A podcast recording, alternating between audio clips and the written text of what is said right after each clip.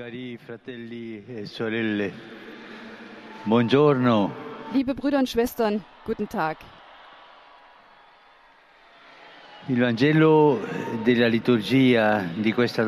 Evangelium der Liturgie dieses Sonntags spricht von einem Wendepunkt. Es sagt, als sich die Tage cui sarebbe stato erfüllten, dass er hinweggenommen werden sollte, fasste Jesus den festen Entschluss, nach Jerusalem zu gehen. So Beginnt die große Reise zur heiligen Stadt, die einen besonderen Entschluss erfordert, weil sie die letzte Reise ist. Die Jünger voll von noch allzu weltlichem Enthusiasmus träumen davon, dass der. Meister dem Triumph entgegengeht. Jesus hingegen weiß, dass ihn in Jerusalem Verwerfung e und Tod erwarten. Er weiß, dass er viel zu leiden haben e wird. ferma Und das erfordert einen festen Entschluss. So geht. Jesus mit entschiedenem Schritt nach Jerusalem. Es ist derselbe Entschluss, den auch wir treffen müssen, wenn wir. Jüngerinnen und Jünger Jesu sein wollen. Worin besteht dieser? Entschluss? Denn wir müssen. Jünger Christi sein und es ernst meinen, mit, wirklichem, mit der wirklichen Entscheidung dafür. Nicht wie eine alte Frau sagte, die ich gekannt habe, ähm. Christen des Rosenwassers. Nein, entschiedene Christen. E Um das zu verstehen, schauen wir auf die Episode, die der Evangelist Lukas unmittelbar danach erzählt. E Sie gingen und ein Dorf der Samariter, die gehört hatten, la dass Jesus auf dem Weg nach Jerusalem war, einer gegnerischen Stadt, nahmen ihn nicht e auf. Die Apostel Jakobus und Johannes sind empört und schlagen Jesus vor, diese Menschen zu bestrafen, indem er ein Feuer vom Himmel fallen lässt. Jesus lehnt den Vorschlag nicht nur ab, sondern weist die beiden Brüder zurecht. Sie wollen ihn in ihre. Rachegelüste non hineinziehen. Und er lässt sich nicht darauf ein. Das Feuer, das er auf die Erde bringen wollte, ist ein anderes, ist die barmherzige Liebe des Vaters. ciò- eh, Und dieses Feuer Müssen wir wachsen lassen. Es braucht Geduld, Konstanz, einen bußfertigen e Geist. Invece und Johannes hingegen lassen sich vom. Zorn überwältigen.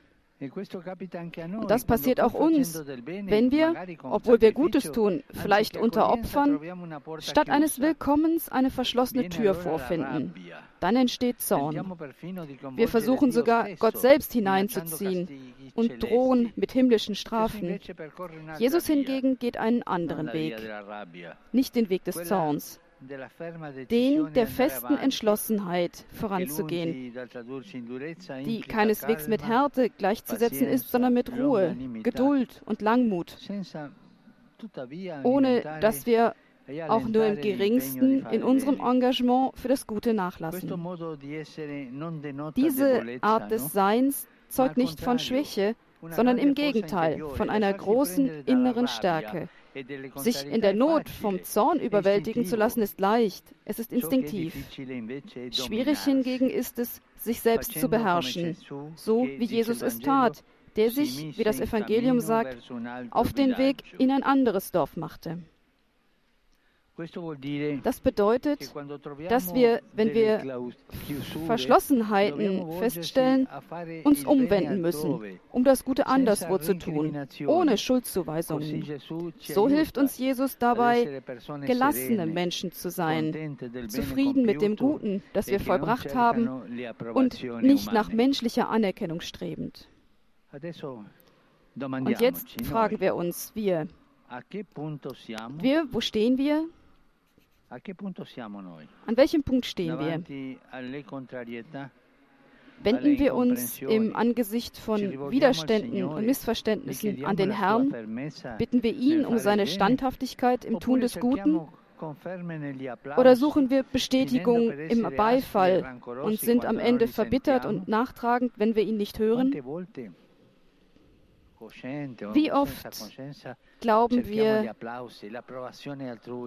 Wie oft suchen wir die Anerkennung anderer, den Beifall der anderen. Und wenn wir das nur für den Applaus machen, das, das geht nicht. Wir müssen das Gute tun als Dienst und nicht den Beifall suchen. Manchmal glauben wir, dass unser Eifer auf ein Gefühl der Gerechtigkeit für eine gute Sache zurückzuführen ist. Aber in Wirklichkeit ist es in den meisten Fällen nichts anderes als Stolz gepaart mit Schwäche, Empfindlichkeit und Ungeduld. Bitten wir also Jesus um die Kraft, ihm gleich zu werden, ihm mit fester Entschlossenheit zu folgen. Auf, dieser, auf diesem Weg des Dienstes. Nicht nachtragend und intolerant zu sein, wenn Schwierigkeiten auftreten, wenn wir uns für das Gute verausgaben und die anderen es nicht verstehen. Ja, wenn sie uns herabsetzen dafür. Nein, Stille und weiter. Möge die Jungfrau Maria uns helfen, uns den festen Entschluss Jesu bis zum Ende in der Liebe zu bleiben, zu eigen zu machen. Ave Maria, gratia plena, Dominus tecum, benedicta tui mulieribus, et benedictus fructus ventris tui, Iesus. Sancta Maria, Mater Dei, ora pro nobis peccatoribus, nunc et in hora mortis nostre. Amen. Dice ancilla Domini. Fiat mi secundum verbum tuum. Ave Maria, gratia plena, Dominus tecum, benedicta tui mulieribus, et benedictus fructus ventris tui, Iesus. Sancta Maria, Mater Dei, ora pro nobis peccatoribus, nunc et in hora mortis nostre. Amen. Verbum caro factum est. Et habitavit in nobis. Ave Maria, gratia plena, Dominus tecum, benedicta tui mulieribus, et benedictus fructus ventris tui, Iesus. Sancta Maria, Mater Dei, ora pro nobis peccatoribus, nunc et in hora mortis nostre. Amen. Ora pro nobis, Santa Dei Genitrix. Ut igne efficiamur promissionibus Christi.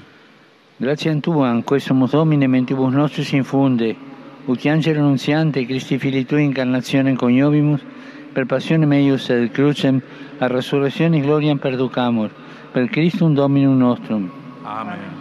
Gloria Patri et Filio et Spiritui Sancto. Sicut erat in principio et nunc et semper et in saecula saeculorum. Amen. Gloria Patri et Filio et Spiritui Sancto. Sicut erat in principio et nunc et semper et in saecula saeculorum. Amen. Gloria Patri et Filio et Spiritui Sancto. Sicut erat in principio et nunc et semper et in saecula saeculorum. Amen. Pro fidelibus defuntis, requiem aeternam dona eis Domine. et lux perpetua lucia Deis. Regiecant in pace. Amen. Sit nomen Domini benedictum. Ex hoc nunc et usque in saeculum. Aiutorium nostrum in nomine Domini. Qui fecit celum et terram. Benedicat vos, omnipotens Deus, Pater, Filius et Spiritus Sanctus. Amen. Amen.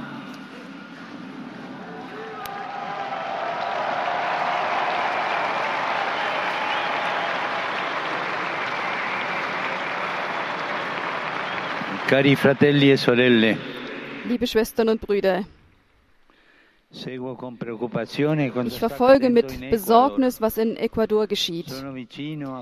Ich bin dem e Volk nahe und ich ermutige alle Parteien, die e Gewalt aufzugeben. Und die extremen Positionen. Legen, lernen wir, dass man nur mit dem Dialog den sozialen Frieden finden kann, insbesondere mit Aufmerksamkeit für die marginalisierten Völker, aber immer die Rechte aller le respektierend und auch die Institutionen des Landes respektierend. Ich möchte auch meine Nähe ausdrücken den Familienangehörigen und Mitschwestern von Suor Lucia dell'Orto, eine kleine Schwester des Evangeliums von Charles de Foucault, die gestern in Port-au-Prince in der, Hauptstadt Haitis getötet worden ist. Seit 20 Jahren hat Schwester Lucia dort gelebt, im Dienst der Straßenkinder.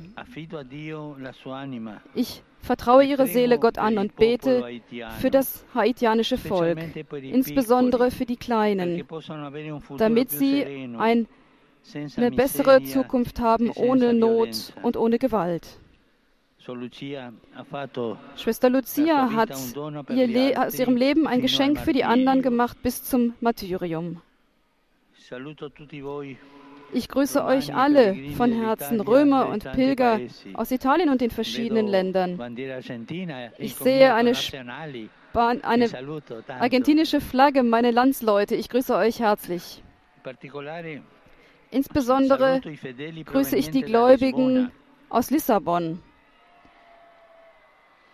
Die Studenten des Instituts Notre Dame des Heiligen Kreuzes aus Frankreich E und die aus Telf in Österreich. Ich grüße auch den mehrstimmigen Chor von Riesi, die Gruppe der Eltern aus Rovigo und die Pfarreigemeinschaft Beato Serafina Maroni aus Magnanico. Ich sehe, dass ukrainische Flaggen hier sind. In der Ukraine fahren die Bombardements vor, die viele Toten, Zerstörungen und Leiden verursachen im Volk.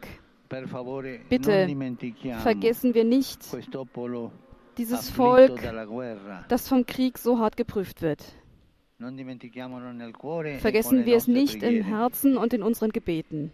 Ich grüße euch allen einen schönen Sonntag. Und bitte Vergesst nicht, für mich zu beten. Gesegnete Mahlzeit und auf Wiedersehen.